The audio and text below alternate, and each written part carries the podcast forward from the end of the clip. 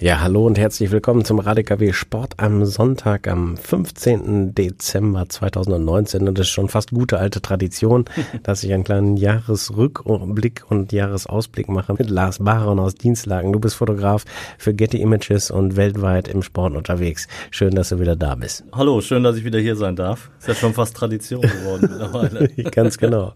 Wir steigen direkt ein. Das Jahr 2019 neigt sich dem Ende zu. Was war denn für dich so das herausragendste größte Sportereignis im letzten Jahr? Es war eher so dieses Zwischenjahr bei uns und bei der Frauenfußball-WM, was ja so in Deutschland äh, ziemlich gehypt wurde und auch äh, gut angekommen ist, äh, war ich halt auch nicht. Ja, es war so ein relativ ruhiges Jahr. Ich habe angefangen mit äh, der Ski-WM in Österreich, nordische Ski-WM. Formel 1 hatte ich wieder auf dem Kalender und äh, für die FIFA war ich bei der U20-WM in Polen. Ähm, also auch viel zu tun, wie gesagt, aber halt nicht so die Mega-Highlights wie jetzt Olympische Spiele oder eine Fußball-WM. Du hast auf jeden Fall wieder ein paar herausragende Fotos geschossen und eins äh, ist jetzt erst die letzten Tage durch die Gazetten gegangen, wo Jan Sommer den Ball mit der Fingerkuppe noch von der Linie kratzt in Mönchengladbach. Das hast du, glaube ich, geschossen. Ja, ja, ja, das war von mir. Das war schon ein Glücksmoment, auch muss man ganz klar zugeben.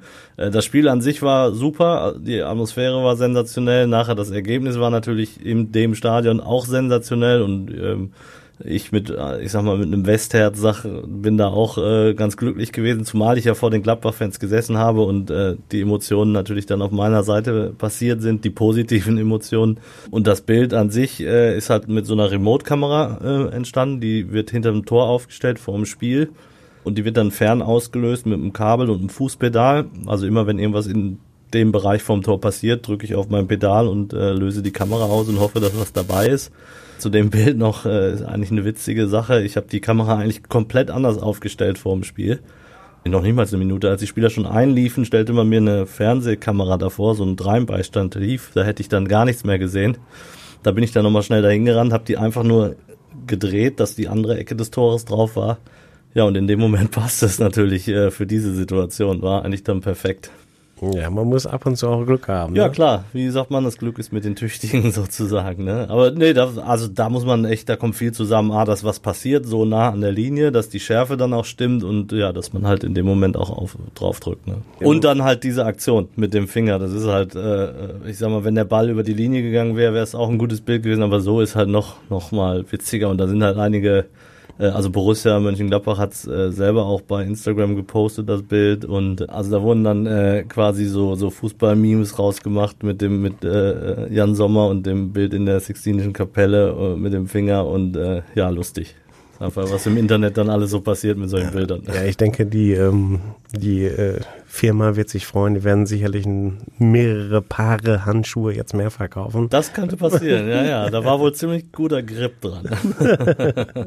ja, okay, das ist aber nur eins der Fotos. Natürlich das Highlights 2019. Fallen jetzt spontan vielleicht noch zwei, drei andere ein? Ja, also Formel 1 waren wieder ein paar nette dabei. Ich war halt in Singapur, als äh, Sebastian Vettel da gewonnen hat, äh, nach einer etwas längeren Durststrecke. Da gab's wieder ein schönes Bild mit Feuerwerk im Hintergrund und die roten Ferrari-Mechaniker an der Seite. Also es passt da auch. Da habe ich auch ein bisschen drauf spekuliert, weil so ein Bild habe ich schon mal so ähnlich mit Nico Rosberg gemacht vor drei, vier Jahren und ähm, und jetzt passt es wirklich perfekt, weil das Feuerwerk rot war, die roten Ferrari-Mechaniker und er dann mit dem roten Ferrari jubelte. Dann war beim Wintersport nordische Ski-WM, da waren ein paar schöne dabei. Also so, ich habe jetzt also nicht so ein herausragendes, wo ich sage, wie der Schweinsteiger damals, womit ich den Preis gewonnen habe, aber äh, sind schon wieder ein paar zusammengekommen und ich werde mich jetzt auch die Tage mal hinsetzen und wieder alles raussuchen für die Wettbewerbe. Ja, da wünsche ich dir jetzt schon viel Spaß dabei und Danke. natürlich viel Erfolg. Danke. Heute Abend werden auch die Sportler des Jahres äh, wieder gewählt. Fällt dir da spontan vielleicht der ein oder andere ein? Da bin ich eigentlich nie so gut in der Disziplin. Irgendwann habe ich ja mal meinen FC Köln als äh, Mannschaft des Jahres vorgeschlagen, aber das wird wohl nichts.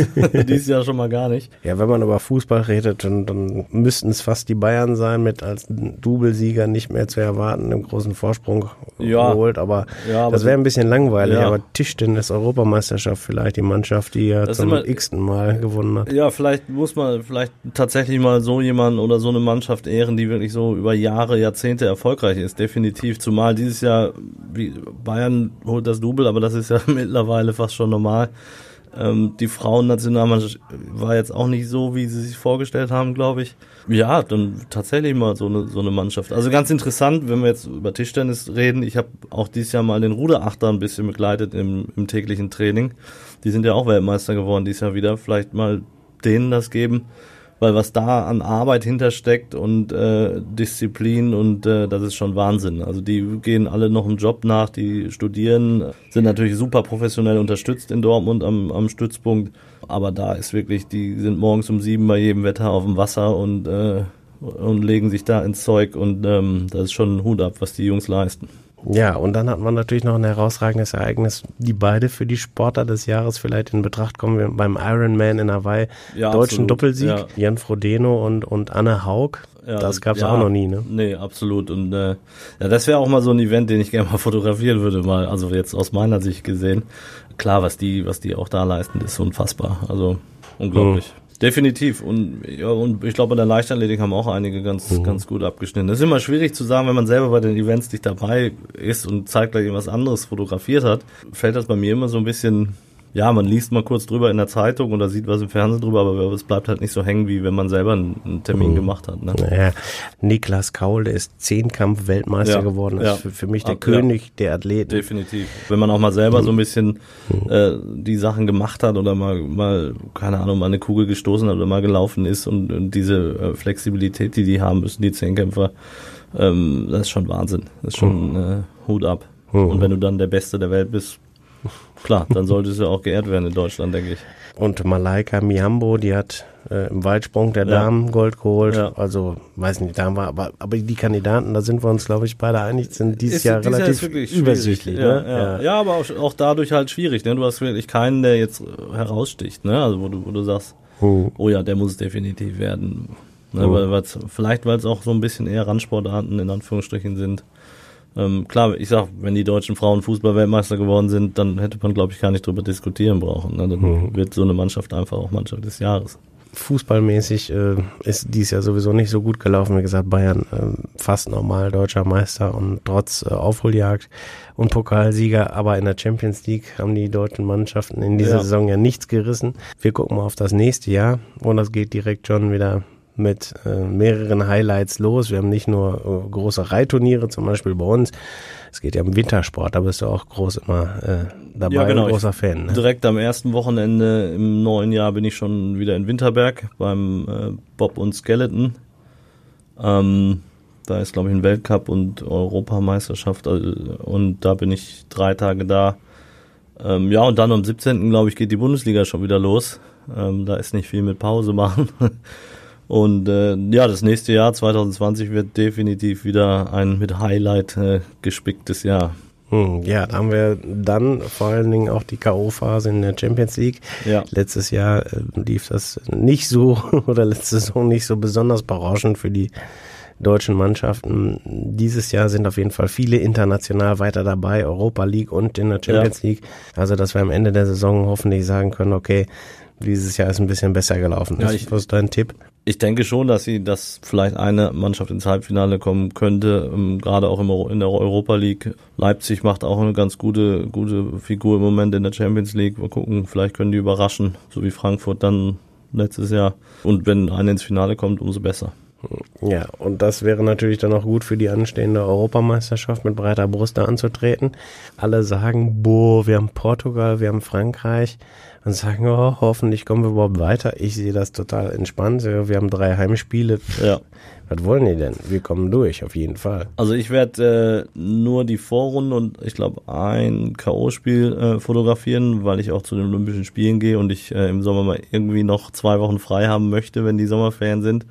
Deswegen, äh, aber ich mache alle deutschen Spiele in München, die drei, und äh, mache die Spiele in Amsterdam und äh, freue mich definitiv auf die Vorrunde der deutschen Mannschaft. Das wird, wird auf jeden Fall, das werden Highlight-Spiele gegen Portugal und gegen Frankreich. Und ja, da muss man halt mal sehen. Und klar, Löw sagt selber, wir gehen da nicht als Favorit rein, was absolut richtig ist. Die Mannschaft ist auch noch ziemlich jung. Ähm, und ich sag mal, Turnier unerfahren, aber ich sehe die so wie 2010, da, da waren sie auch kein Favorit und dann haben sie alle überrascht und äh, ja, vielleicht gelingt's. Und wie du da sagst, Heimspiele sind immer anders. Ähm, Da müssen die Franzosen auch erstmal gegen Deutschland gewinnen und die Portugiesen. Ja, Portugiesen liegen uns ja sowieso. Also ich kann mich an kein Spiel der letzten Jahre erinnern, wo es um was ging, wo wir verloren hätten. Ja, und die, also als die Portugiesen Europameister geworden sind, waren sie ja auch nicht überragend. Ne? Also ich denke, dass wir, äh, dass man da durchaus eine gute Chance hat. Die Franzosen, wenn die einen guten Tag haben, wird es schwierig, aber Platz zwei sollte definitiv drin sein. Ja, das glaube ich aber allerdings auch. Ja, und dann geht's weiter, du hast es schon angesprochen, Olympische Spiele genau. in Tokio. Ja, ich mache, also die Fußball-EM endet für mich dann Ende Juni und dann habe ich zwei Wochen frei und dann ähm, ein bisschen was mit der Familie machen, dann sind auch Sommerferien, dann sind die Kinder ja dann auch zu Hause. Und dann geht's ab nach Tokio, genau, für, ich glaube, drei, dreieinhalb Wochen. Da freue ich mich riesig drauf. Also, dass wir Olympische Spiele sind sowieso immer äh, ein Highlight und dann Tokio ist eine super Stadt und ich denke, die Japaner werden das auch super organisieren und da bin ich mal gespannt. Es wird bestimmt gut. Es wird auch gut warm da. Ne? Ja, gut, das kenne ich ja. Ich bin bei der Formel 1 ist ja auch äh, Formel 1 in Malaysia, da war auch immer warm und in, in Singapur, also äh, an die klimatischen äh, Begebenheiten. Da muss man sich halt anpassen. Wenn ich jetzt an die an die Winterspiele in Südkorea denke, da waren minus 30 Grad. Äh, da muss man sich halt dementsprechend kleiden, dementsprechend vorbereiten. Also bis allwetterfest. Also genau, muss man. Ne? Äh, gerade im Sportfoto, in der Sportfotografie, da kann ja, muss man sich auf jede Begebenheit äh, einstellen. Man denkt natürlich immer an die typischen Wettbewerbe im Sport und bei Olympischen Spielen natürlich auch, denkt man viel an Leichtathletik. Mhm. Vielleicht auch noch an, weil es eine deutsche Disziplin ist, an Rudern und Kanu und mhm. so weiter. Aber da gibt's ja so viel verschiedene Sportarten. Hast du da vielleicht im, irgendwo einen Wunsch oder im Kopf irgendwas, wo, was, welchen Sportart du gerne mal fotografieren also möchtest? Ich, was ich weiß, dass ich ein bisschen Segeln fotografieren werde, habe ich noch nie gemacht vorher. Das mache ich mit einem Kollegen, der auch Formel 1 mit mir fotografiert. Da freue ich mich schon drauf. Also es ist so mal was ganz Neues. Da ich, äh, muss ich mich vielleicht auch noch mal ein bisschen darauf vorbereiten, weil ich mich da absolut äh, gar nicht fast auskenne. Und dann würde ich bei Olympia schnupper, schnuppert man überall mal rein. Ne? Ich, ich habe jetzt äh, dieses Jahr ziemlich viel äh, selber auch CrossFit gemacht, wo ja auch äh, Weightlifting, also olympisches Weightlifting eine Disziplin ist und äh, ja, da würde ich schon gerne mal fotografieren, wenn, wenn da die besten äh, Gewichtheber der Welt äh, am Werk sind würde ich es mir schon gerne angucken mal. Und ähm, ja klar, und jeweils immer wenn ein deutscher Bezug ist. Ne? Also die Handballer bei Olympia waren immer super zu fotografieren.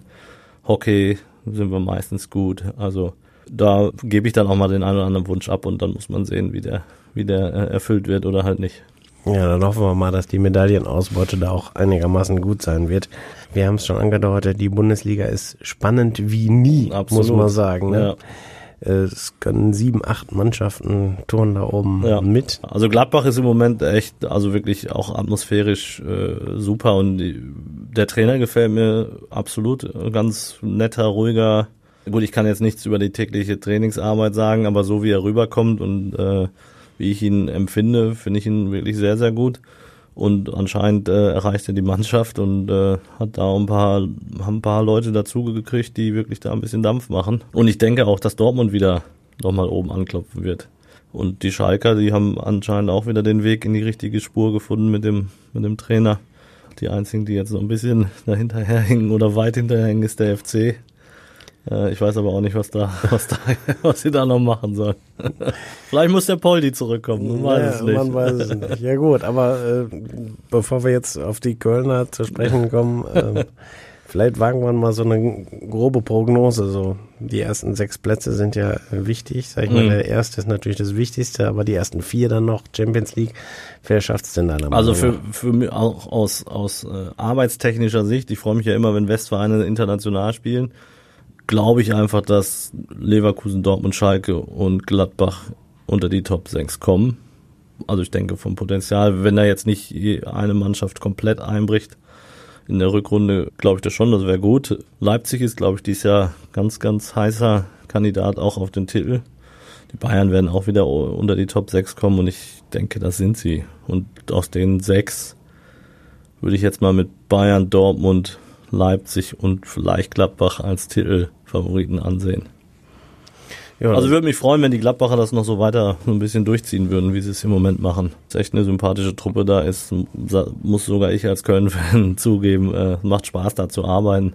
Würde es denen gönnen, wenn sie da noch ein bisschen oben dran bleiben können und nicht komplett einbrechen in der Rückrunde. Ja, dann sind wir mal sehr gespannt, wie lange das gut geht oder vielleicht. Ich meine, man hat es damals den Wolfsburgern ja auch nicht zugetraut, dass sie das bis zum Ende durchhalten in der mhm. Rückrunde mhm. dann, und dann auch tatsächlich Meister geworden sind.